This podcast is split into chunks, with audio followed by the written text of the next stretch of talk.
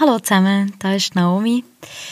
Bevor ihr die zehnte Folge hört, möchte ich gerne noch zwei Sachen sagen. Zuerst die schöne Nachricht. Ich bin wieder schwanger.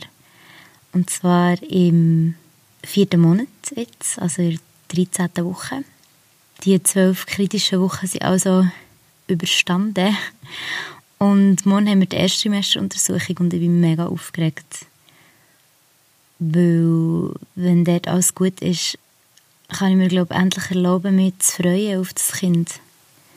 So, das habe ich nämlich bis jetzt, ich glaube noch nicht hundertprozentig gemacht oder mir zugestanden. Aus Angst und ja, Selbstschutz wahrscheinlich im Endeffekt. Auf jeden Fall ist das die schöne Nachricht. Und die zweite Nachricht ist, dass jetzt gerade in der nächsten Episode Saskia wird reden. Saskia ist 24 und sie leidet an einer emotional instabilen Persönlichkeitsstörung. Ich hoffe, das habe ich jetzt richtig gesagt. Also auch bekannt als Borderline-Persönlichkeitsstörung. Und es ist ziemlich heavy, was sie erzählt.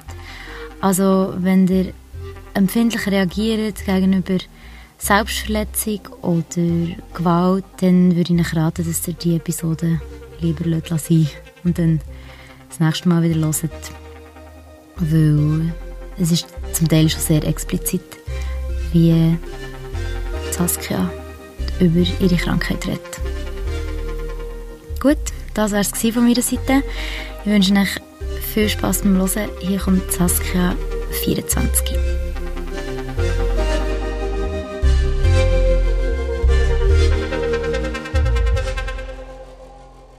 ich gemerkt habe, äh, irgendwie so, dass ich so ein anders bin als die anderen, ja halt schon echt ganz am Anfang.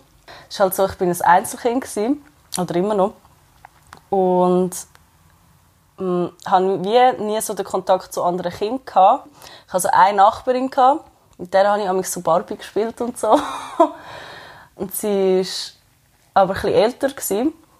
und das war eigentlich interessant gewesen äh, wie sie mir so wie auch so, so das beigebracht hat mit so ah Barbie kennen dies das und so Gruppendynamik haben wir irgendwie schon dort so durchgespielt das ist noch lustig wenn man so zurückdenkt also hat so Familie gespielt? So? Nein, wir haben, eben, nein, wir haben so wie Klicken gespielt. Oder so, ja, das sind die Mädchen, das sind die Hübschen, das sind so die weniger Hübschen, die hassen Und so. Und äh, ja, eben, so weil der Typ jetzt überkommt und alles. Ich meine, und dort sind wir, ich fünf oder so.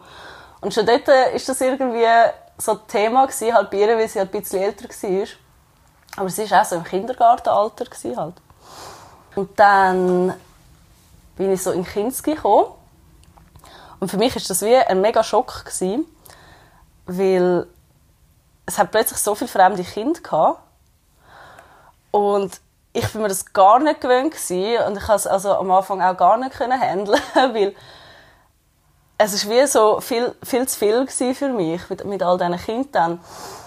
Und dann bin ich so regelmäßig eigentlich immer in der Garderobe geblieben. Das war wie so der Eingang vom Kindskind. Dann hat es eine Garderobe gehabt, dann hat man in den Kindskind reinlaufen, so in den Raum. Weil ich so Angst hatte. und mich so, also ich habe mich einfach wie geschämt, oder ich weiß auch nicht.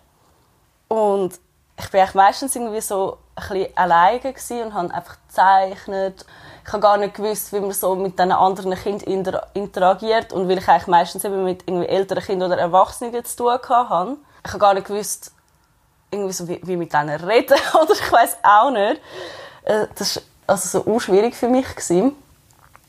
und ja, also in diesen zwei Jahren Kinski bin ich wie so, gewesen, so. Ich habe jetzt keine enge Kollegin dort gefunden und bin eigentlich schüch geblieben, so ganz ruhig und immer so ein bisschen mehr so verträumt. Und dann bin ich so eingeschult worden. Also Schule habe ich mega lässig gefunden wegen dem Lernen und so. Ich habe mega gerne neue Sachen gelernt. Ich habe mega gerne irgendwie, ich bin immer am Aufstrecken und alles und so. Und dann hat sich natürlich schnell so das Streber ähm, bildet. Und dann habe ich irgendwie mega Schwierigkeiten bekommen mit allen. einen, ähm, der ist immer so mit den Inline-Skates in die Schule gekommen. Und dann hat er, ich weiß nicht, irgendwie so, irgendwie, ihm ist irgendetwas passiert und ich habe dann halt müssen lachen. Und dann ist er in der Pause gekommen und hat mich gejagt mit seinen Inline-Skates und dann hat er einfach so mit diesen fucking, mit diesen schweren Dingen so voll auf mich eingekickt und ich bin so ein Päckchen am Boden gelegen. Ui nein. Es war so mega hart. Gewesen. Von meiner Mutter her war dann halt so, gewesen, sie ist aus dem Iran und sie hat mega die Ansprüche gehabt, dass ich schulisch irgendwie super gut bin und immer die Beste bin und so. Und das hat dann natürlich auch nicht geholfen. Und ich hätte dann natürlich nie können sagen, irgendwie so, also, so aus meiner Sicht, dass, dass es mir so schlecht geht in der Schule. Weil dann hätte ich ja wie sie enttäuscht. Und dann, ähm, habe ich ihr das wie nie gesagt und dann ist es immer schlimmer geworden. Und zum Teil sind sie so, sogar auf mich am Warten und haben mich mit so Turnsäcken verschlagen und alles. Ich war so brüllend auf dem WC. Gewesen. Und äh, die, die Lehrerin ist so runtergekommen und hat so gefunden, ja, ich soll mich nicht so anstellen. Und dabei war sie die, die so Mobbing-Plakat aufgehängt hat im Schulzimmer. So. Ja, und so ist es dann so die ganze so erste bis sechste Klasse gegangen. Aber ich habe dann eine Kollegin gefunden, die ist in der anderen Klasse auch gemobbt worden und die ist dann in der zweiten Klasse zu, zu uns gekommen. Wir mussten wiederholen.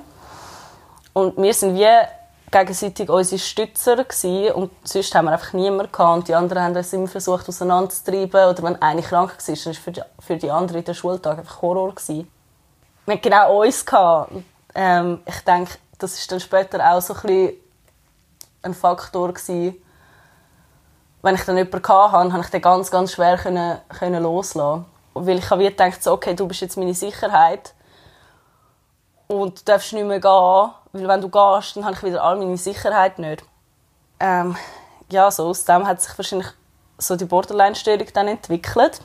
Also die emotionale Instabilität, weil es ist halt eben ein, einerseits genetisch oder so, dass man halt sehr sensibel ist und andererseits ist es eben, wenn so Sachen dann passieren, weil wenn man das früher merkt, irgendwie so, dass das Kind sensibel ist und dann aber gut damit schafft und das Selbstwert stärken und alles, dann kann es sein, dass halt die Person sensibel ist, aber super mit dem kann leben.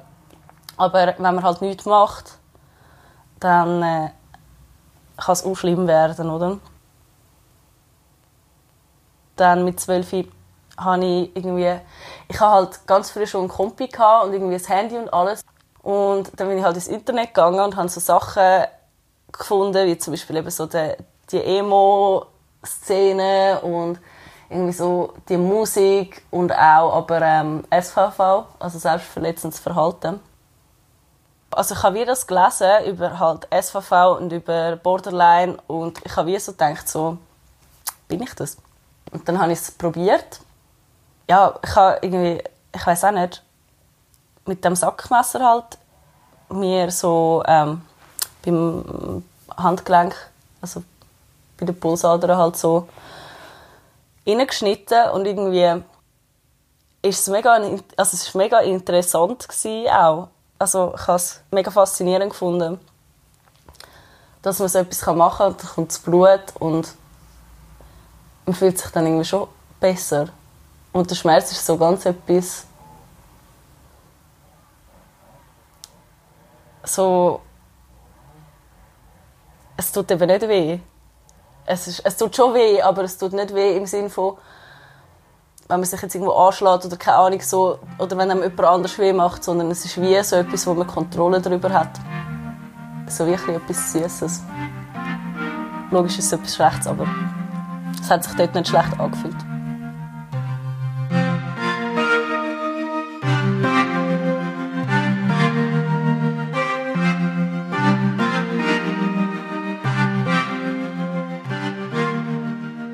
Erste von der Klasse, die irgendwie ihre wo Brüste hatte. Ich war die erste von der Klasse, die ihre Tage hatte. Also sogar meine Kollegin, die, die Klasse wiederholt hat, hat ihre Tage noch nicht gehabt. Irgendwie so. Ich war ganz, ganz früh dran. Gewesen. Und ich habe das wie aber auch wählen und ich habe immer erwachsen sein und ich habe immer so, so schnell, ich weiß auch nicht, ich habe dem entwachsen, dem Ganzen und habe es wie auch mega cool gefunden, dass ich jetzt meinen Tag habe und so wie alle ja, okay, so, ihr hasst mich zwar, aber ich bin älter als ihr oder so, ich bin wie reifer. Dann bin ich halt so, habe ich angefangen, mich auch irgendwie so für Jungs zu interessieren. Aber irgendwie noch nicht so, also ich habe nicht gewusst, irgendwie, was, ich weiß auch nicht, Sex, also ich habe schon gewusst, dass es das gibt und so und ich habe im Internet halt auch Pornos gefunden, weil meine Eltern haben auch, bei meinen, nein, das war bei meinen Großeltern die meine Eltern haben schon so einen Jugendschutz drin aber meine Großeltern nicht ich habe halt so Sachen eingegeben, dann habe ich so Fotos gesehen und dann habe ich schon gemerkt, dass mich das so wie erregt. Also die Bilder habe ich wie spannend gefunden. Aber äh, die Pornos selber, die habe ich dann schon, schon noch so ein bisschen eklig. Ich weiß auch nicht, habe ich noch so, das habe ich nicht so verstanden irgendwie. Ich bin dann auf Italien äh, mit meiner Familie. Um, und dort äh, in Italien, dort ist etwas ganz Komisches passiert. Eben durch die Angewohnheit, dass ich halt dann immer gefunden habe, äh, oder so da habe, als wäre ich älter, als ich eigentlich bin, habe ich dort so zwei Deutsche kennengelernt, Mädchen. Die sind einfach auch bei uns am Strand gehängt und so. Und dann habe ich mit denen angefangen, so ein bisschen schwätzen. Und habe dann halt gefunden, ich bin irgendwie 15 oder 16, ich weiß auch nicht. Und bei mir, mir hat man es voll gegeben. Ich halt einfach schon immer irgendwie so alt ausgesehen, wie ich jetzt aussehe. Das ist noch lustig. Aber du bist in Wahrheit 13 oder 12? Ja, 12, 13. Und sie haben es dann halt mit so italienischen Typen gehängt. Und dann haben sie gefunden, ja, hey, gehen wir doch am Abend etwas trinken. Und, und ich habe dann gefunden, okay. Und dann bin ich halt rausgegangen. Ich habe meinen Eltern schon gesagt, äh, dass, dass ich rausgehe, aber halt nicht, was wir genau gehen machen. Und dann sind wir mit diesen Buben irgendwie zuerst rumgelaufen, die sind so 17 gewesen. Rumgelaufen und dann irgendwann haben sie gefunden, so, ja, machen wir einen Strandspaziergang dann so, okay, dann sind wir aber zum Strand. Und es hat wie so Gebüsch dort gehabt, aber so mega cool eigentlich, so wie ein Hohlraum in diesen Gebüsch, wo man halt wie reinschleifen und dann irgendwann war es so hohl und Fuß hat man wie nichts gesehen. Und dann bin ich sogar mit dem Typ, den ich eigentlich mega cool gefunden habe, sind wir halt so in das Gebüsch rein, alleine. Und dann habe ich schon gemerkt, jetzt passiert irgendetwas, wo irgendwie wahrscheinlich zu weit wird gehen aber ich hatte dann wie nicht wollen, eben so Angst vor Zurückweisung, oder? Weil halt vom, vom Borderline her, man kann wie ein Nein sagen. Und man hat Angst, irgendwie so, dass die Person dann hässlich wird. Und eigentlich ist es so egal, ob die Person hässlich wird auf einem. Aber wenn man halt so keinen Selbstwert hat, ist es ganz, ganz wichtig, was alle anderen denken. Und es ist eigentlich total egal, was man selber denkt oder fühlt. Und dann bin ich halt dort rein mit ihm. Und dann hat er mich so angefangen zu küssen und bla bla und dann so anlangen und dann bin ich irgendwann nackt gewesen. Und dann hat er mich irgendwie vögeln und ich bin natürlich kurz trocken gewesen. also ich, ich habe einfach so, ich habe es gar nicht gefühlt. Und dann habe ich ihm halt so eins blasen. Aber es war irgendwie so wüst gewesen. also ich habe es überhaupt nicht, nicht schön gefunden. Es war echt nicht cool gewesen. Oh, zum Glück habe ich den nie mehr gesehen. Also es war blöd. Gewesen. Ich hatte so oft Sex, den ich gar nicht wollte. Einfach aus Angst, dass die Person mich nachher wieder zurückweist. Und ich habe dann wie das auch ein als Macht gesehen oder wie so als «Oh, der findet mich jetzt cool und der will mich». Und ich habe mich so ein bestätigt gefühlt in dem. Aber es ist wie eine falsche Bestätigung, weil schlussendlich geht es ja nur ums Fleischliche und gar nicht um die Person dahinter. Zu dieser Zeit habe ich irgendwie so angefangen, am am Hauptbahnhof hängen. Dort hat es so Metalheads und Emos und was auch immer. Und dort habe ich einen kennengelernt. Der war mein erster richtiger so Freund. Gewesen. Ich habe mega lange mit ihm telefonieren immer. Und dann habe ich ihm halt erzählt, wie schlecht es mir geht und so. Und ob ich nicht könnte zu ihm wohnen und Wie alt dann? 14. 14. Ja, 14. Und dann bin ich einfach von daheim abgehauen. Bin in Thurgau gefahren, wo er gewohnt hat. Und dann bin ich auf, einfach auf seinem Estrich am Wohnen für drei Monate. Es hat so Matratzen am Boden gehabt, und er hat einen Beamer gehabt und einen kleinen Kühlschrank. Und dann habe ich das aber wie, ich habe das schon drei Monate lang so durchgezogen und er ist eben ähm, dann der, mit dem ich effektiv das erste Mal hatte. Das war bei ihm daheim und seine Eltern waren in der Ferien. Wir haben vorher uns halt geküsst und so ein bisschen rumgemacht, aber sonst eigentlich nichts.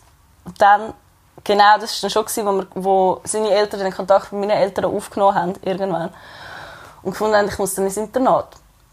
Und dann habe ich wie gefunden, okay, bevor ich ins Internat gehe, will ich aber die Sache mit dem Sex hinter mir haben. Und dann bin ich so wie auf ihn aufgehockt und habe seine Hosen abgezogen. Und dann äh, ist so passiert. Und es war mega gut. Es hat so wirklich nicht weh da. Es war irgendwie mega cool, schön, mega spannend. Er hat es auch mega lässig gefunden und dann sind wir so, gewesen, wow, jetzt äh, äh könnten wir es mal auf dem Bürostuhl machen. Also zuerst sind wir im Bett sind, dann so, okay, gehen wir zum Bürostuhl. Sind wir so auf dem Bürostuhl haben wir so auf dem Bürostuhl Sex gehabt und dann so ähm, auf dem Sofa drinnen im Wohnzimmer und dann irgendwie so in der Küche und dann dort, dort, dort. Und dann so, ja, gehen wir mal das Internet schauen wegen Stellung. hey, und wow, also diesen Tag haben wir, glaube ich, nicht mehr viel anderes gemacht, so. Ich, ich habe mich dann eine Zeit lang mega geschämt, dass ich so früh Sex hatte. Und dann ist irgendwie das lässige Ereignis total unlässig geworden für mich, obwohl es echt voll, also, es voll cool war, so. Ach, das ist auch so blöd. Ich finde das so, so blöd, irgendwie so nervig, wenn ab der Anzahl, wie viele Typen du gehabt hast, oder ab der, irgendwie, wie früh du angefangen hast, Sex zu haben, ähm, dass Leute dich dann irgendwie so, vor allem Frauen, dich dann so judgen. Das ist mir dann später irgendwie noch oft passiert. Hey, ich finde das so komisch, warum das ist, aber wer, wer tut uns das einbläuen? Meine Mutter hat mir aber auch im Schlampen gesagt. Deine Mutter hat das Schlampen gesagt? Ja, eh sie ist Iranerin so, und sie hat halt so voll das Gefühl, also bei ihr ist es so, sie hat das erste Mal Sex mit meinem Vater gehabt. Bevor das überhaupt passiert ist, mein erstes Mal, ähm, ist meine Mutter immer wieder gekommen und hat so gefragt, ob ich eine Jungfrau bin und ich dann immer so, ja, ich bin eine Jungfrau, kannst du mir schon glauben? Und sie hat es mir dann aber irgendwie nicht geglaubt und hat mich dann zum Frauenarzt mitgenommen. Sie ist dann wie neben dran gestanden, während der Frauenarzt so das erste Mal halt sein Ding gemacht hat und ich, ich bin so mega entblößt, es war so, äh, so komisch gewesen. und dann hat er so reingeschaut und dann hat er so gefunden, Moll ist noch da und dann ich so, hä, wie, was ist noch da? Und dann er so, ja, eben das Hymen, das Jungfernhütchen und so und ich so, hä, sind wir jetzt wegen dem da angekommen? was? Und meine Mutter so, ah, in dem Fall ist gut.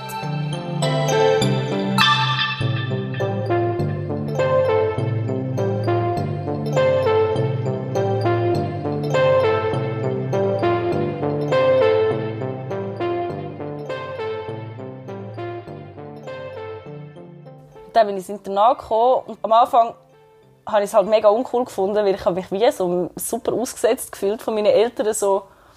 Aber es war eigentlich mega lässig, weil dort äh, habe ich den Jake kennengelernt.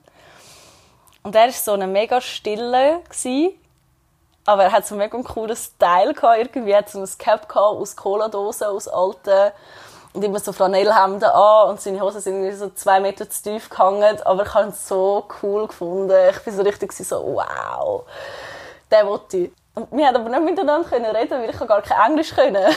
und er war Engländer und noch dazu hat er so den schlimmsten Akzent gehabt, so dass mal die Amis aus dem Internat haben verstanden. Und dann ich so, wow, aber, aber ich wollte ihn und wir hatten den schönsten ersten Kuss gehabt. Und zwar hat es so ein Basketballfeld gehabt, irgendwie so zwischen zwei Häusern. Und es war immer so eine Schulversammlung und nachher hat es Nacht gegeben. Und irgendwie sind wir so in der Schulversammlung und dann sind wir rausgelaufen. Ich bin irgendwie von der einen Seite gekommen, er ist von der anderen Seite gekommen. Wir haben uns etwa in der Mitte vom Basketballplatz irgendwie getroffen und sind einfach voreinander stehen geblieben und haben uns in die Augen geschaut. Und dann haben wir uns angefangen zu küssen. Und es hat angefangen zu regnen es hat dann einfach nicht mehr aufgehört. Wir haben es so lange geküsst, bis, bis es ähm, gegangen hat zum Essen. Und ja, dann bin ich eigentlich die ganze Internatszeit mit ihm zusammen gewesen. Wir haben auch viel Sex gehabt. Ich habe irgendwie auch gerne einfach Sex. Es hat mir irgendetwas gegeben, aber gleichzeitig bin ich halt auch mega, mega, mega eifersüchtig und mega, mega ähm, besitzergreifend. Was natürlich auch schwierig ist, wenn man im Internat ist, wenn du eh schon die ganze Zeit aufeinander hockst und dann auch noch mega besitzergreifend bist und mega eifersüchtig und wir haben so viel gestritten, ui nein. Seine Kolleginnen sind alle mega hübsch gewesen, und ich habe mich natürlich mega nicht hübsch gefunden. Und so, mir war eh immer alles falsch. Gewesen. Irgendwie so, das ist halt schon tief gesessen, oder? Das geht auch nicht einfach so weg. Und ich habe mich dort dann zu dieser Zeit die ganze Zeit geschnitten. Ja, meistens habe ich es halt bei uns im Zimmer gemacht und wir haben ja ähm, Roommates. Also so Zimmer, Zimmerkameraden. Äh, und ich habe dann einfach immer geschaut, dass sie nicht da ist. Und dann habe ich es gemacht. Oder bin auf aufs WC gegangen. Aber meistens eigentlich schon, schon im Zimmer. Ich hatte so ein Büchlein, so ein Notizbüchlein. Und hinten dran hat es wie so ein kleines so ein Täschchen wo man eigentlich so Postkarten und so rein tun kann. Ich habe dort einfach meine Rasierklinge rein Mir ist es nachher wie gleich gewesen. Ich habe es einfach gemacht und dann habe ich es einfach sein lassen. Ich habe es nicht desinfiziert, ich habe es nicht gewaschen. Ich habe die gleiche Rasierklinge irgendwie hundertmal gebraucht, weil ich keinen Rasierer mehr hatte. Und dann bin ich so, okay, bis ich mal wieder in ein Dorf komme oder so, geht es lang. Das heisst, ich musste die einfach müssen brauchen. Er hat gar nicht gewusst, wie das handeln. Logisch nicht. Ich meine, so ein 17-jähriger Bübel, der aus, aus der Countryside von England kommt, der hat doch keine Ahnung, was das ist. Also ich meine, ich habe ja selber nicht gewusst, was das ist. Ich wollte einfach sagen, schau, mir ganz schlecht. So, I'm in pain, man. Und er ist dann so, so ja, mach's nicht. Aber er hat es nicht gross können irgendwie etwas sagen. Natürlich hat dann die Schule schon Wind bekommen davon und dann habe ich immer zu der Krankenschwester immer jeden Dienstagmorgen eigentlich so einen ganzen Körperscan machen, ob ich es wieder gemacht habe oder nicht. Aber so tust du natürlich nicht irgendwie die Ursache bekämpfen. Und das Problem auch nicht. Dann habe ich mich halt geritzt und dann sie so, okay, machst du es nicht mehr? Und dann ich so, nein. Und dann habe ich es wieder gemacht, das war total birrenweich. Die Psychologin habe ich schon auch besucht dort, aber sie ist halt auch total nicht ihr Skill ist nicht irgendwie auf Borderline-Persönlichkeitsstörung und das ist etwas vom Schwierigsten zum behandeln. Die Therapeuten haben sogar das Recht zum Borderline-Patienten ablehnen. Eben, weil ich aber dann so mega besitzergreifend bin und alles hat es natürlich so müssen kommen, das, was mir, äh, was mir am wenigsten passiert, meistens, wenn man sich so verhält, dass er mich mit einer betrogen hat. Und dann ist es natürlich mega unbearable gewesen, irgendwie noch so. Und er hat im gleichen Haus gewohnt wie ich. So unlässig. Aber er ist dann gerade von der Schule gegangen, dann in diesem Sommer. Und ich hatte dann noch so ein paar andere dort. Gehabt. Aber irgendwie ist es dann nicht mehr so. Ich hatte dann irgendwie nicht mehr wollen. Kannst du schnell erklären, was Borderline genau bedeutet? Genau, Borderline-Persönlichkeitsstörung oder emotional instabile Persönlichkeitsstörung sagt man dem eigentlich neu. Das ist so der neue Begriff es zeichnet sich eigentlich aus, eben, ähm, so mega Angst vor dem Verlassen manipulatives Verhalten, um das Verlassen zu vermeiden. Dann ich Identitätsgefühl, Störung, also man weiß nicht, wer man ist, man fühlt sich nicht wie man selber. Dann Dissoziation, also dass man das Gefühl hat, man ist nicht real, das ist meistens so in der Hochspannung. Was hat man noch, was habe ich noch so gehabt? Ah ja, mega Stimmgeschwankungen und es ist halt so Borderliner, spüren die Emotionen viel fester, als ein normaler Mensch die kann spüren. Und das ist bei allem so. Wenn ich happy bin, bin ich so zehnmal mehr happy als jemand anders. Wenn ich traurig bin, viel trauriger und halt mega sensibel und man hat auch viel so Schamgefühl auch.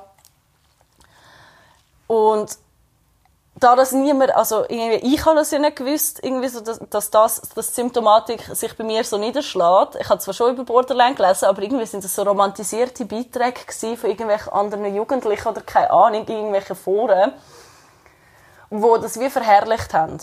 Und die Psychologin damals im Internat hat Die hat einfach nicht gecheckt, dass es Borderline ist, oder? Hätte man dort wahrscheinlich angefangen, und ich meine, ich bin so ein krasser Borderliner gewesen, wenn ich so zurückschaue, wow, also, alle Symptome irgendwie so, ich glaube es sind neun, ich habe sicher alle neun gehabt und so richtig stark, hätte man einfach können, äh, mal etwas, ma also, ja, etwas machen und dann wäre es wahrscheinlich auch besser geworden.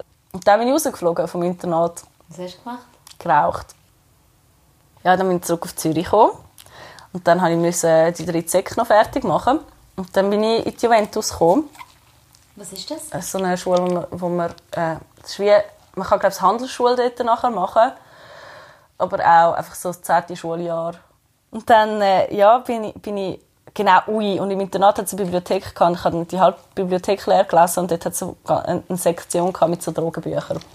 So Kinder vom Bahnhof Zoo, Drogenfeuer, keine Ahnung, alles so Sachen und auch über Magersucht habe ich mega viel gelesen. Und das hat mich dann auch wieder angefangen so beeinflussen und faszinieren. Und dann habe ich angefangen an Goa-Partys gehen und dann dort äh, mit Drogen experimentieren. Amphi habe ich cool gefunden. Und dann habe ich so angefangen, Amphi nehmen und bin irgendwie voll in meiner, so dieser Welt gewesen und dann schon dort halt in die Schule. Und dann ist meine beste Kollegin in die Klasse gekommen. Und sie ist auch reingekommen, sie so scheiß auf alles. Ihr sind wir alle gleich. Ähm, und ist nämlich angeguckt und sie hat so gezeichnet. Und ich habe es mega lässig gefunden, dass sie gezeichnet hat. Und haben so die Nummern austauscht und so. Und dann ist sie echt dann immer mit mir an Goa-Partys gekommen, go raven. Und wir sind dann nie mehr in die Schule. Und dann ist das dann fertig gewesen, und dann habe ich so... Also das Schuljahr, oder? Genau, das Schuljahr. Wir haben es so hinter uns gebracht, je. Und dann das Party machen ist dann schon, schon wie so Bestandteil so ein von unserem Leben gewesen. Und wir haben das gar nicht bemüht, irgendwie so eine Lehrstelle finden oder so. Es war wie gleich. Gewesen. Ich habe regelmäßig, wenn ich irgendwelche Typen heimgenommen meine Mutter hat dort schon irgendwie aufgegeben. Also so. Ich, ich bin wie an die Party gegangen und äh, LSD hat dann auch angefangen und MDMA und so. Und dann habe ich wie so gefunden, so, ah, der gefällt mir. Irgendwie so, wenn ich heimgehe, dann nehme ich den einfach mit. Und das habe ich dann irgendwie so die ganze Zeit gemacht. Ich habe so gefunden, so, yeah, ich habe es voll drauf. und so, aber gleichzeitig irgendwie immer noch so ein bisschen das Slut-Shaming im Hintergrund gehabt. Aber es war mir irgendwie gleich, gewesen, ich so, ich habe Liebe für alle. So ein bisschen das Hippie-Movement, oder? Und dann habe ich gemerkt, dass diese Szene eigentlich gar nicht so hippie ist wie sie tun. Sie sind einfach gar nicht so offen und lässig und finden es gar nicht so cool, wenn man da so ein bisschen mit allen... Aber was hast du das gemerkt? Haben sie dich ja, kritisiert? Ja, eh. Und dann eifersüchtig sind sie und oh mein Gott, das habe ich auch ganz schwer handeln, weil Eifersucht merkt man ja nicht, dass die Person eifersüchtig ist, wie sie sagt, dass sie eifersüchtig ist, sondern sie, sie, macht dann einfach, sie machen dann einfach Sachen oder sagen Sachen über dich, während du nicht da bist und so. Und äh, das schafft dann so eine ganz andere Atmosphäre. Und vor allem, wenn man dann auf LSD ist oder so, ist das gar nicht cool. Ja, und dann habe ich dort einen kennengelernt, der war 26 gewesen. Ich bin dann zu ihm gezogen, weil ich es halt die immer noch nicht wirklich gut hatte. Und ich bin die ganze Zeit bei ihm die rumgehängt und konnte wie nichts machen. Und er war am Arbeiten und er ist eigentlich nur heimgekommen, hat Sex mit mir gehabt und ist eingeschlafen. Und das war so der Rhythmus. Gewesen. Er war ganz schwer amphiabhängig und ich wollte zu der Zeit auch aufhören. Der Sex auf Amphi ist auch so etwas, der ist mega kalt und mega dreckig irgendwie und mega so, ich sage dem Industrial Sex, so industriell, so wie Maschinen zwei Maschinen, die so arbeiten, aber voll nicht warm und schön, sondern eher so Rauch. Aber man kann so wie fünf Stunden durch und dann kannst du nicht mehr laufen, aber irgendwie befriedigend war es gleich nicht und es ist so ja, weird gewesen, irgendwie. Was hat dich bei ihm behalten? Äh, ich bin wie er hat irgendwie so mental hat er irgendwie so Games gespielt und ich meine halt, ich war viel jünger. Gewesen. Also ich meine, mein Freund, den ich jetzt habe, ist 26 und er ist 26 gewesen. Und wenn ich denke, dass die Person, mit der ich jetzt zusammen war, also so wie vom Alter her, mit einer 15-, 16-Jährigen so zusammen ist, das irgendwie ein bisschen strange sowieso, oder? Und ja, er hat mich dann immer irgendwie versucht halt zu behalten, immer wenn ich gehen wollte, irgendwie so Sachen versprochen, die dann gleich nicht passiert sind. Ja, wie zum Beispiel er so, ja, wir sind dann in einer schönen Wohnung zusammen, oder ah, er hat dann nie zugeben vor seinen Kollegen oder so, dass wir zusammen sind. So, ja, jetzt sage ich ihnen dann bald, dass wir zusammen sind. Und so Sachen. Und ich habe gar nicht gecheckt, dass er nicht wollte sagen, dass wir zusammen sind, weil er sich wahrscheinlich geschämt hat, weil ich so jung bin, oder? Und das irgendwie nicht wollte, dass seine Kollegen das mitbekommen. Und ich weiß auch nicht, der hat mich irgendwie einfach so, ein bisschen, so wie mental so ein bisschen gefangen genommen mit seiner Art. I don't know er hat das irgendwie so ungeschickt gemacht, aber voll unerklärlich jetzt im Nachhinein. Vor allem ist es ja schon so lange her. Und dann bin ich aber irgendwie aufgewacht. Und zwar sind wir irgendwie so an einen Rave gefahren. Und er hat einfach schon mit der abgemacht, mit der er etwas wird haben. Und ich habe sowieso gesagt, ich komme nicht mit. Und dann ich so, wow, aber das ist ein bisschen zu viel, dass wir jetzt alle zu vierten zusammen im Zugabteil, äh, zu dritten zusammen im Zugabteil hocken. So. so da er und seine ja, so die anderen. Und ich so, hey, sorry, nein, voll nicht, jetzt lange es mir. Und dann habe ich so, zu der Zeit habe ich dann schon die Handelsschule sogar angefangen, also das KV. Und wir sind gerade an der, an der Hartbrücke angehalten. Und dann habe ich so auch impulsiv so der Kollegin geschrieben, ich so, von dieser Handelsschule, so, hey, bist, du an der Hartbrücke? Und sie so, ja, voll. Und ich so, okay, komm jetzt, gehen wir zusammen in den Ausgang. Und dann bin ich rausgegangen und dann habe ich den nie mehr gesehen. bin dann auch nicht mehr an Goa-Partys, weil ich gar nicht in Gefahr laufen ins sehen. Ich habe wirklich so alle Seile gehabt und bin einfach so gewesen, nein, nein, nein, nein.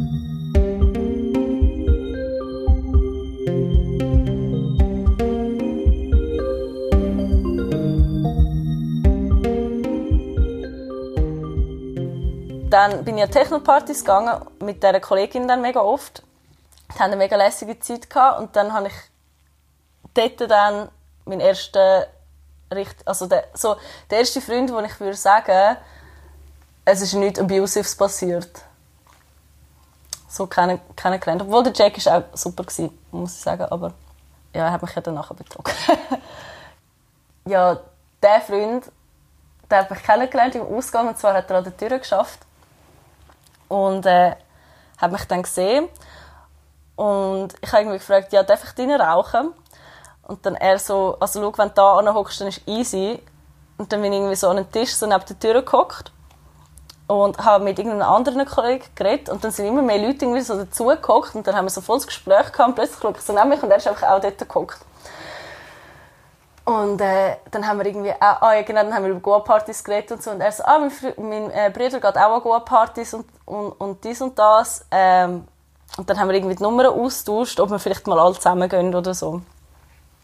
Das ist dann zwar nie passiert, aber er hat sich dann mega Mühe gegeben um mich. Und das hat mir so gut getan, weil ich habe wie so gemerkt, so, wow, ich muss nicht dieser Person hinten anrennen, sondern, sondern er gibt sich Mühe um mich. Und dann habe ich es zuerst aber eigentlich gar nicht so wollen also ich hatte gar, gar nicht so Interesse gehabt, logischerweise nach dem anderen irgendwie gerade wieder so irgendjemand zu haben fest.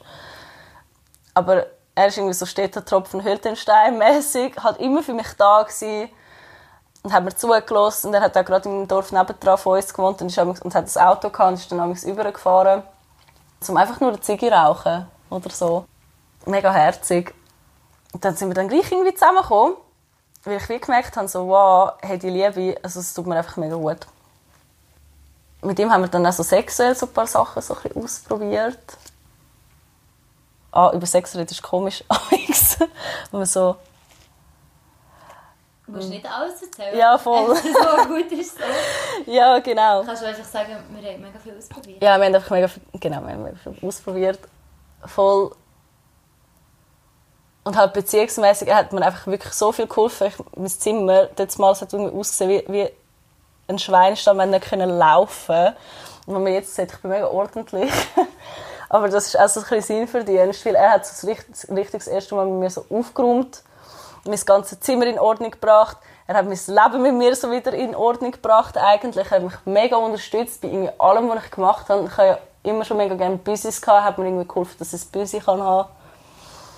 Wirklich, er war so supportive und lieb gewesen und gleichzeitig ich halt wegen meiner Störung immer noch mega eifersüchtig, immer noch mega aggressiv. Da habe ich ein paar Sachen gemacht, die ich irgendwie so ein bisschen bereue. Weil ich halt richtig Wutausbrüche hatte zum Teil. Und Sachen umgeschossen oder ihm Sachen angeschossen.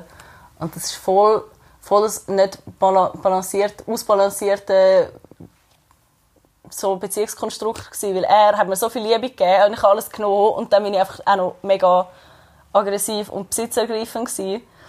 Egal wie viel er mir gegeben hat, ich, ich habe immer irgendwie noch mehr wollen. Aber mit ihm war ich zwei Jahre zusammen. Gewesen. Der hat es definitiv am längsten mit mir ausgehalten, der Arme. Und schlussendlich habe ich dann Schluss gemacht, weil ich gefunden habe, wow, ich bin jetzt irgendwie 19 oder was auch immer. Und ich hatte jetzt zwei Jahre einen Freund, gehabt, mega lang, und ich muss mich jetzt noch ein bisschen ausleben. Äh, also, die dümmste Entscheidung ever. Weil äh, dann haben wir Schluss gemacht und dann habe ich mich halt mit so zwei, drei Typen ausgelebt und gemerkt, so, äh, die sind aber alle mega dumm irgendwie. Also so, finde die gar nicht cool, sind gar nicht lässig. Und dann habe ich ihn zurückgewählt und äh, er ist aber nicht mehr gekommen. Und dann wow, bin ich voll ins Loch gefallen, habe nicht mehr gegessen, also ich habe so eine richtige Essstörung entwickelt irgendwie, weil er halt schon mega viel für mich gemacht hat und plötzlich war niemand mehr da gewesen, wo, wo etwas für mich gemacht hat und meine Eltern sind sich am Trennen gewesen, also so so kurz vor der Scheidung, aber schon mit sind mega streiten die ganze Zeit und so. Und mir ist es gar nicht aufgefallen mit meinen Eltern, während ich ihn hatte, weil ich so fest in meinem Ding war mit ihm. Und als er nachher weg war, ist mir wie so die Realität total auf den Kopf gefallen. So, ui nein. Also erstens mal bin ich alleine, zweitens mal, ich kann nichts irgendwie so selber auf die Reihe kriegen, weil er hat dann alles für mich immer und mit mir zusammen gemacht. Und als ich dann plötzlich so wie alleine war, hatte ich wie so voll den Kontrollverlust und dann habe ich wie angefangen halt Kalorien zu zählen und mich dann so voll abgehungert und dass ich halt für äh, so einen Beauty-Contest geschafft habe, hat dann geholfen, wenn ich die ganze Zeit mit Models zu hatte. Hey, nein, es klingt, als wäre ich voll in der Opferrolle. Ich hätte, ich hätte natürlich schon können etwas machen aber man ist dann wie so ein bisschen blockiert, oder? meine, jetzt die Tools, die ich habe, oder? Hätte ich die vorher gehabt? Ich denke einfach immer so ein bisschen das. So, wäre noch, wär noch sinnvoll gewesen, weil dann hätte ich auch gewusst, hey, ich muss das gar nicht über mich ergehen lassen. Also, ich muss das gar nicht, ich muss das voll nicht annehmen. Und es gibt immer einen anderen Weg. Aber, ähm, eben, das war auch das mit ihm dann. Ich habe gemeint, so einen wie ihn finde ich nie wieder. Ich bin, ich bin am Schluss 48 Kilo gewesen. Ich war so, so traurig gewesen. Ui, nein so ein Schmerz, das kann man sich gar nicht vorstellen.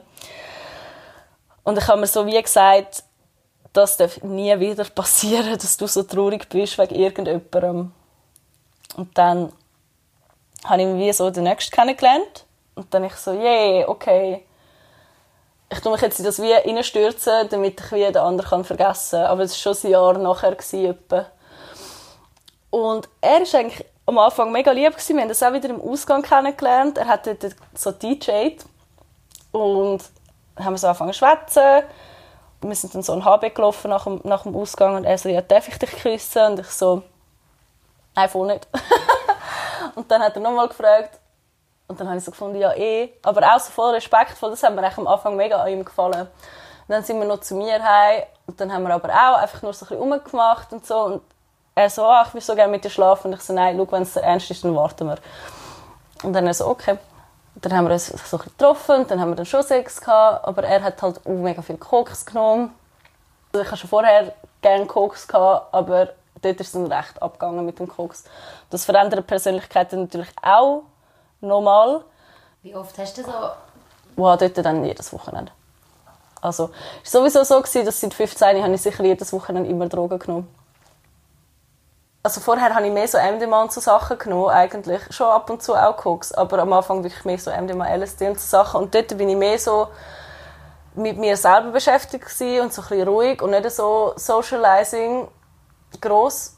Und nachher ähm, habe ich das Amphi wie nicht mehr so cool gefunden und dann in der Techno-Szene ist aber das Koks halt mega das Ding. Dass irgendwie so alle nehmen und ich habe dann gemerkt, dass ich mega gut kann reden, mega selbstbewusst bin, voll die Socializing-Drogen halt auch wieder, aber viel der angenehmere so Klang als, als Amphi. Ich finde Amphi eben macht wie so kalt, aber ich finde Koks macht nicht so kalt. Koks hat irgendwie noch so etwas anderes. Vor allem wird man nicht so nervös. Ich habe, ich habe das immer so gemacht, dass ich zuerst getrunken und dann habe ich gekokst. Und dann ist man wie besoffen und man hat noch so ein bisschen den Ding vom Koks und dann, dann finde ich es recht optimal für mich, um irgendwie unter Leuten zu sein. Halt. Weil, ja, sonst fühle ich mich ein bisschen awkward oder bin halt nicht so selbstbewusst und so, aber dann, dann ist es eigentlich immer super.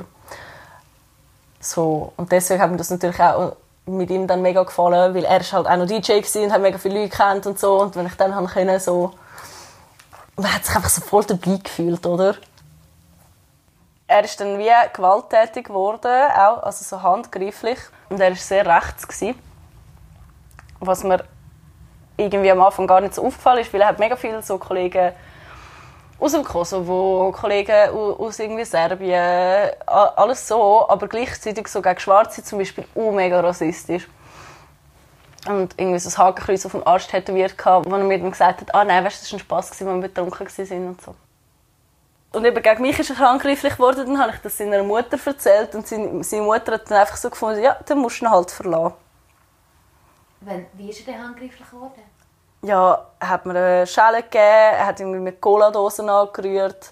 Ich glaube, das war mein Karma von der anderen Beziehung, wo ich ihm Sachen angerührt habe. Einmal hat er so vor seinen Kollegen irgendwie so mir eins gehauen und, dann, und er spielt Tennis und dann haben sie so gefunden, hast du ihm voll die Backhand gegeben. Und dann ist der Tag gekommen, wo wir irgendwie so in einer Bar gehängt sind. Und er wohnt in einem anderen Kanton. Dort beim Bahnhof sind wir in einer Bar gewesen. Und nachher hat er, äh, haben wir irgendwie so Sachen rumgeschossen, also so, ich glaube so Limetten oder so. Den ganzen Abend hat er mich schon wie so ignoriert, weil er irgendwie hässlich auf mich war. Dann habe ich ihm die Limetten angeschossen und er hat sie mir so fest zurück angeschossen, dass ich so aufgestanden bin, ich so, wir gehen jetzt raus reden. Sind wir raus und ich so, du zahlst mir das Hotel, ich komme nicht mehr heim. Und dann gehe ich morgen und wir sehen uns nicht mehr. Und er so, ja, okay, ist okay. Dann ist er mit seinem Kollegen gegangen und hat äh, Geld rauslassen. Und dann sind, glaube so drei Afroamerikaner, äh, was Afroamerikaner, einfach dunkelhäutige, sind so die Stege durchgekommen, vom Perron. Die haben sich voll angefangen zu prügeln. Und ich bin so ein bisschen weiter hingestanden. Ich bin so dort gestanden. Ich so, was, was sehe ich gerade da? Und ich meine, sie haben angefangen. Es ist nicht so, dass die anderen angefangen haben. Ähm, er und sein Kollege. Und ich so, wow, okay, okay, okay. Und ich bin zu betrunken gewesen, um selber die Polizei anzurufen. Dann hat jemand anderes die Polizei angerufen. Ich, ich bin einfach zu einem Mann gegangen und ich so, hey, Leute, bitte die Polizei an jetzt. Und dann hat er das gemacht. Und er ist dann in U-Haft gekommen. Die Freunde und seine Kollegen? Ja, genau. Und äh, ich habe dann eigentlich extra mega lange nicht ausgesagt, damit er länger drin bleiben muss. Aber ihm hat das, glaube ich, noch gut getan, weil er hat er so gefunden, ui, nein, hey, ich habe die ganze Zeit an dich gedacht und oh mein Gott, hey, ich habe so Fehler gemacht und ich mache jetzt Antiaggressionstherapie und bla bla bla. Aber mir hat es wie schon gelangt. Und dann bist du echt gegangen? Und dann bin ich gegangen.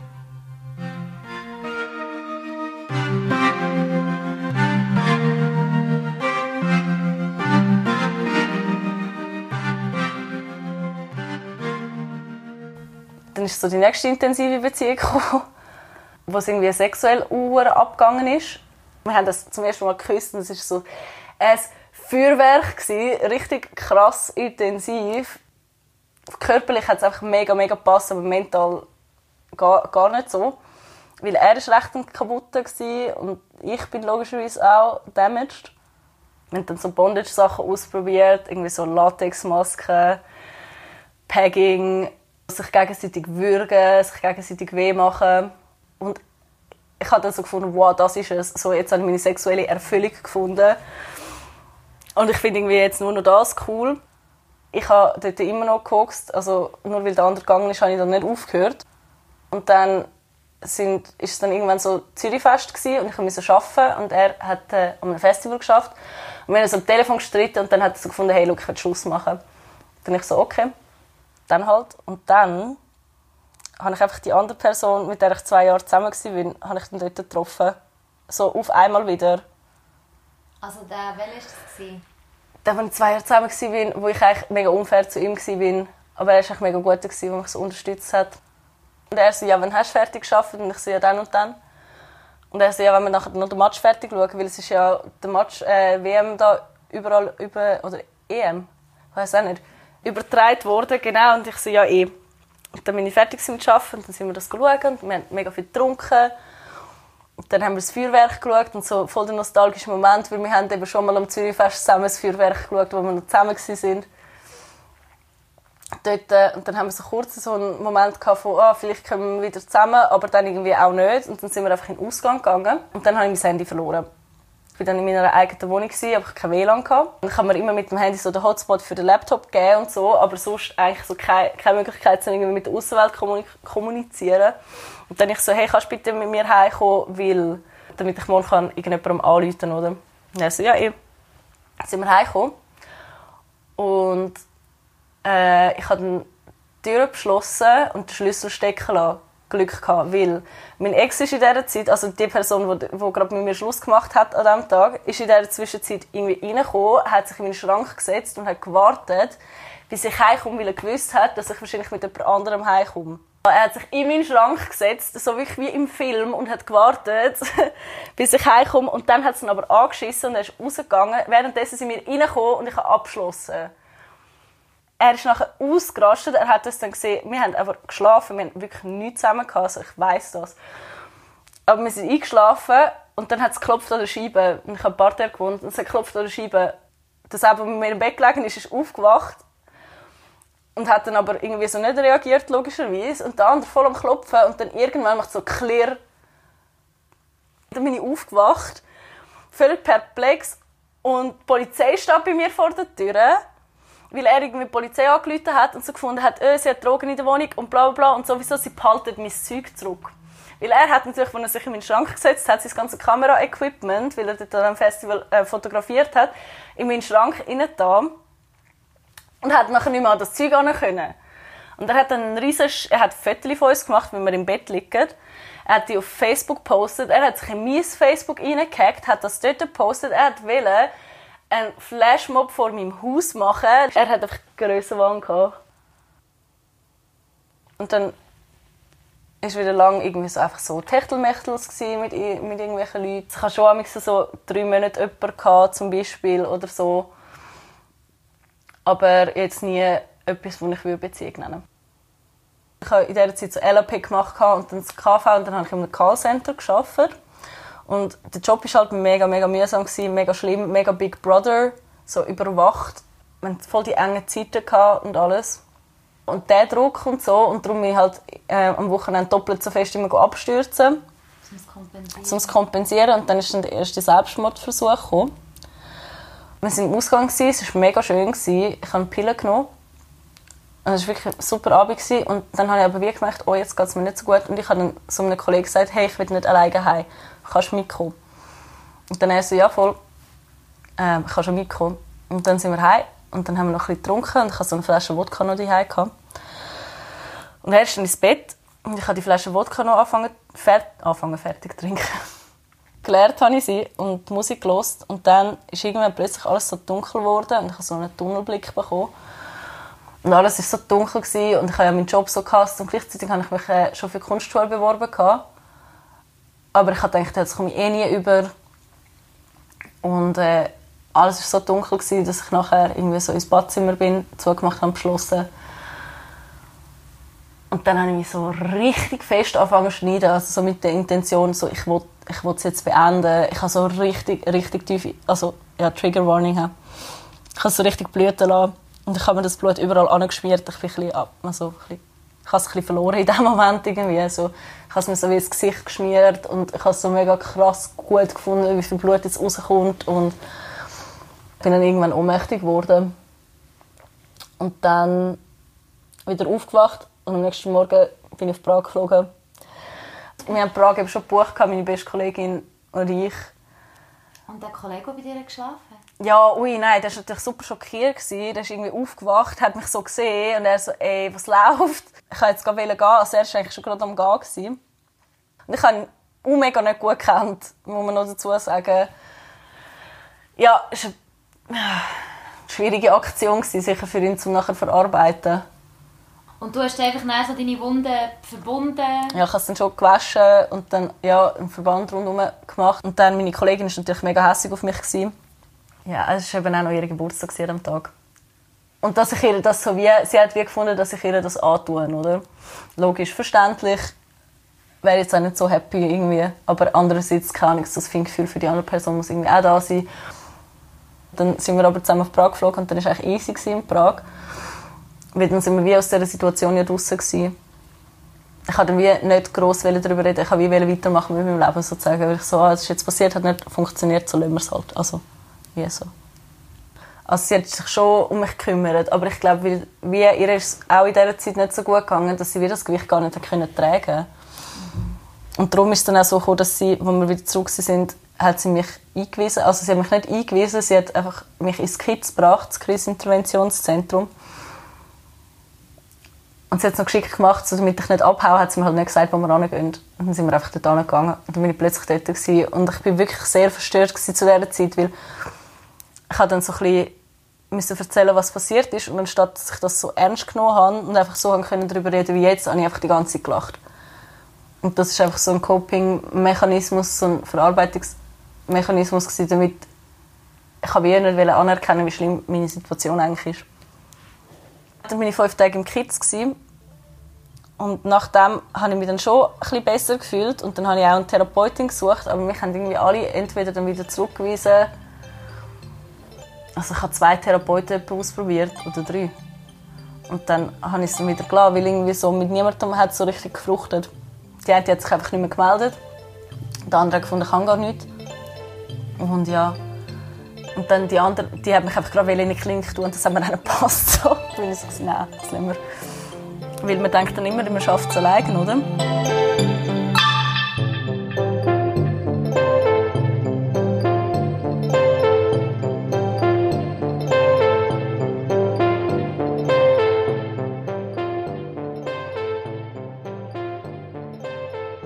An meinem Geburtstag bin ich auf Korea. Für zwei Wochen.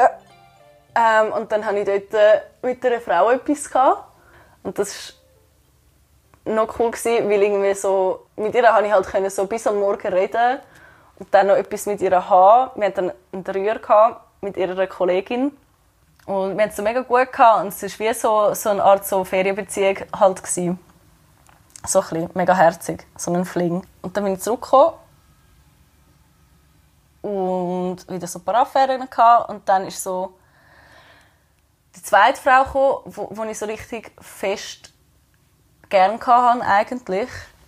2017 äh, habe ich sie kennengelernt über Tinder.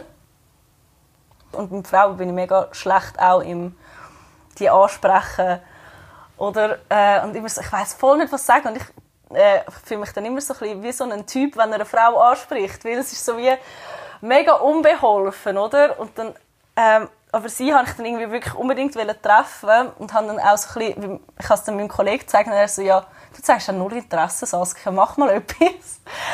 Und dann ich so, ja, wie zeige ich dann Interesse? Und er so, ja, frag sie mal etwas. Dann habe ich sie getroffen und dann haben wir geredet ähm, zusammen. Wir haben mega gut zusammen reden. Dann sind wir irgendwie so auf einem Sofa geguckt und sie war so ein Draufgänger gewesen, eigentlich. Sie hat den Arm um mich herumgelegt und hat mich so angeschaut. Und dann hat sie mich geküsst und dann sie so, was machst du später noch? Und ich so völlig wow, ich so, oh mein Gott, so, was ist überhaupt gerade passiert und alles, also es ist so voll crazy, so ein bisschen mehr Gefühl dabei bei ihr. Und dann ich so, was, also wie meinst du das? Und sie ja, komm ich, komm ich noch zu dir? Und ich so, oh, ja, eh. mit, mit ihr haben wir dann so also Strap-ons ausprobiert und solche Sachen. Und ich dann so, wow, vielleicht bin ich ja lesbisch. Weil es mit ihr so gut war eigentlich. Aber es dann auch wieder so auf der persönlichen Ebene nicht so geklappt hat. Aber der Sex war auch gut. Also, ja, es hat dann easy wehgetan, wo es dann irgendwie auseinander ist. Obwohl wir dann gesagt haben, ja easy, wir bleiben immer noch befreundet. Aber ähm, ja, das hat jetzt auch irgendwie so sein Ende gefunden. Durch das, dass ich jetzt die Entwicklung auch persönlich so durchgemacht habe, bin ich halt nicht mehr die gleiche wie vorher und habe irgendwie so andere Ansichten gegenüber, wie man so Menschen behandeln und so. Oder keine Ahnung, wie man Menschen anschaut. Und das hat dann nicht mehr so gepasst. Und dann bin ich halt da gewesen. und irgendwie der ganze Vibe ist irgendwie einfach schlecht gewesen. irgendwie so ich habe mich völlig verloren gehabt. Ich hatte noch etwas mit so mit einem wo so von der Ästhetik her mega crazy war, wo aber super ruhig auch war wieder. Und so ganz ein komisches Verhältnis haben wir irgendwie zusammen gehabt. Und ich habe das irgendwie unbedingt wählen, weil ich habe irgendetwas dort, dort drin interpretiert, ähm, was er aber gar nicht war, was er mir gar nicht können geben. Und ich so, ah, nein, das wird mega lässig, wenn ich mich ändere, wenn ich mich ändere, wenn ich mich ändere. Und das hat irgendwie nie geklappt und ich bin total verloren gewesen. und unglücklich. Und dann ist so der zweite Selbstmordversuch gekommen. Und er hat irgendwie da geschlafen. Und während er geschlafen hat, habe ich es eigentlich gemacht. Und ich bin wieder mega drauf, gewesen, mega betrunken. Und ich habe natürlich nicht wollen, dass meine Mitbewohner checken. Deswegen habe ich es halt in meinem Zimmer machen und dann ich so, ja, okay, er schlaft sowieso. Und mega respektlos eigentlich, aber ist halt so, wenn man ähm, so Kontrolle verliert. Ich tue es dann wie auch anfächern, ähm, mit so trauriger Musik hören, es gibt auch Lieder, die mich bis heute noch so triggern. Also nicht triggern, dass ich jetzt irgendetwas machen will, aber wenn ich so denke, oh, zu diesem Lied ist das passiert, nicht gut. Also man tut sich dann wie auch selber noch anstacheln und so. Und äh, es ist ein mega krasses Gefühl von, man tut sich so wie in die Trauer so reinsetzen und tut, tut sich so ah, es ist wie so eine Decke, wo man so über sich rühren und man ist so, wow, ich bin jetzt so traurig und ah. Und dann halt wieder geschnitten und dann bin ich ins Bett gelegen oder ich bin aufs Bett gehockt dann abgelegen und dann ist wieder schwarz geworden. Ich habe dann später herausgefunden, das ist wie, wenn es im Körper wie zu viel wird, dann stellt er einfach ab. Ich bin, ich glaube, auch so oben ohne einfach so dort gewesen. Also ich weiß auch nicht, das Bild muss grauhaft sein. Und dann ist er aufgewacht und er hat mich geweckt. Die Leute wissen nie, wie mit dem umgehen. Also ich glaube, wenn man das nicht selber erlebt hat, weiß man nicht, wie mit dem umgehen. Aber mega herzig hat mich dann so, er sagt, ich kann jetzt nicht arbeiten, ähm, du mal duschen. Hat er mich so duscht. Und dann hat er mir Sachen aus der Apotheke geholt, dann hat er meinen Arm verbunden und er so, ich will jetzt, dass du dir Hilfe holst. Dann habe ich wieder um Kids angerufen und dann bin ich stationär gegangen. Und dann ist es besser geworden. Dort ihr Puck oben. Wir waren mega ein cooles Grüppli, wir haben glaube ich noch Glück gehabt.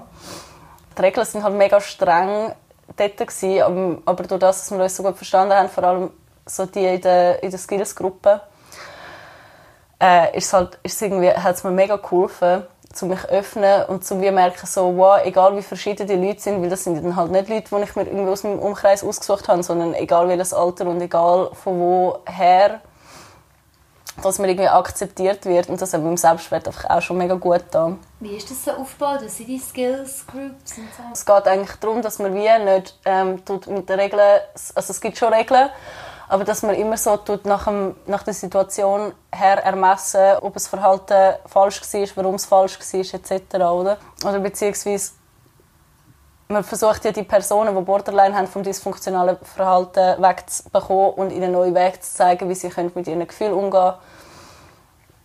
Und wenn dann amigs so ein Ausrutschen passiert oder so, dass man dann gerade so, so mega hart damit ins Gericht geht, sondern wie sagt, okay, weil du so angespannt bist, hast du nicht geskillt, sondern das und das gemacht, weil in dieser Situation hast du wie das, das Skill zum Beispiel nicht können anwenden oder so.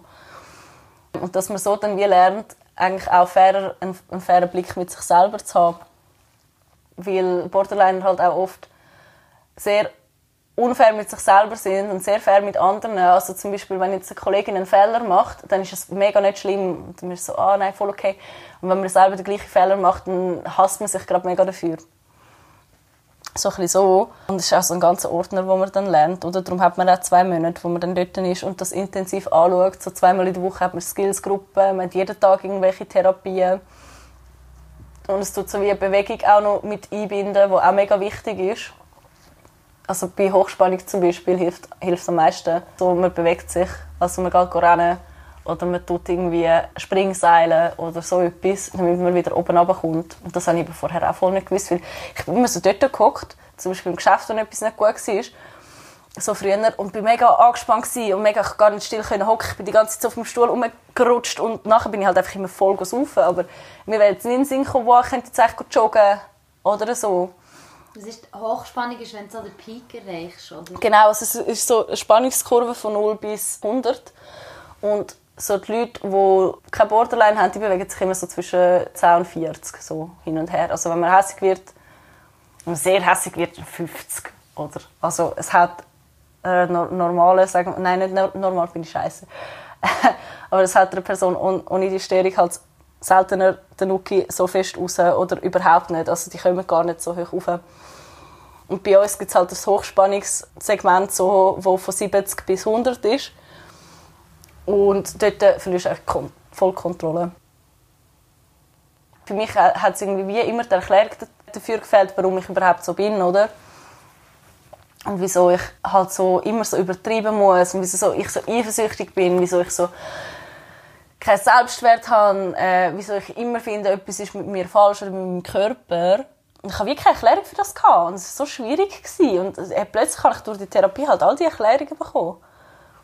Und dann habe ich mich selber auch noch mega angefangen interessieren für Psychologie und angefangen Bücher zu lesen und recherchieren im Internet und alle möglichen Videos darüber geschaut und Dokus und das und das und habe auch wie gemerkt, dass weil die anderen, die haben das genau auch, dass ich gar nicht alleine bin ich habe immer so gedacht, wow, die anderen sind Übermenschen, irgendwie so. Die haben sicher kein Problem, brüllen sicher nie und so. Die haben das irgendwie einfach nicht, nur ich habe das. Dann habe ich so gemerkt, nein, alle haben das. Und vor allem auch das mit dem Borderline, die Symptomatik, das haben alle zu einem gewissen Grad. Einfach nicht so ausprägt. Und es kommt halt nur der genetische Faktor dazu. Aber alle gehen mal durch so etwas durch. ich finde wirklich, das Team dort ist mega super und ich finde wirklich, also die Station, genau die, die ist, die ist einfach tipptopp. Jetzt äh, im, am 26.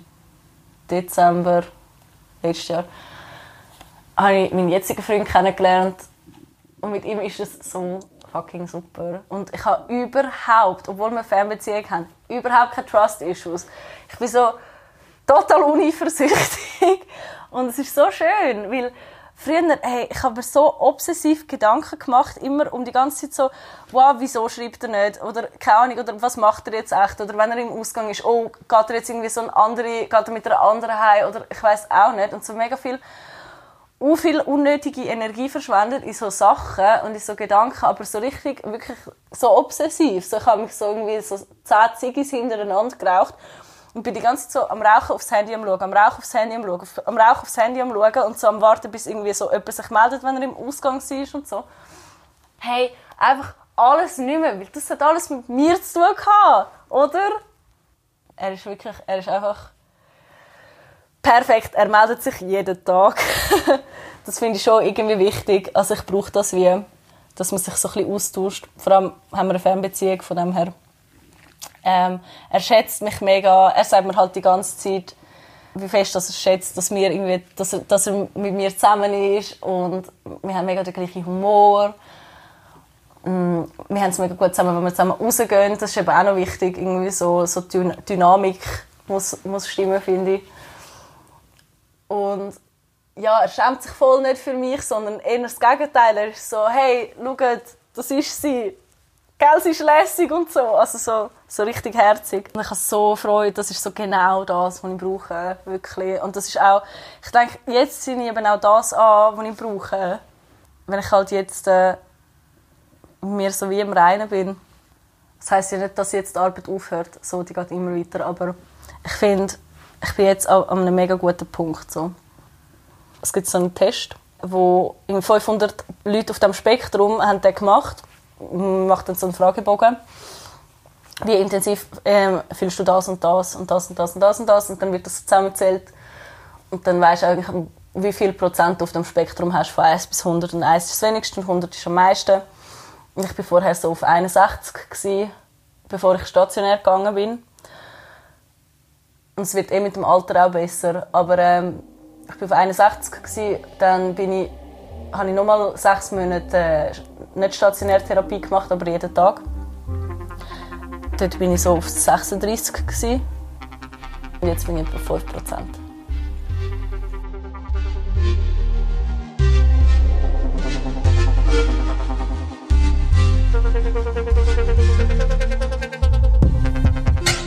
Untenrum, ein Podcast über Frauen und Sexualität.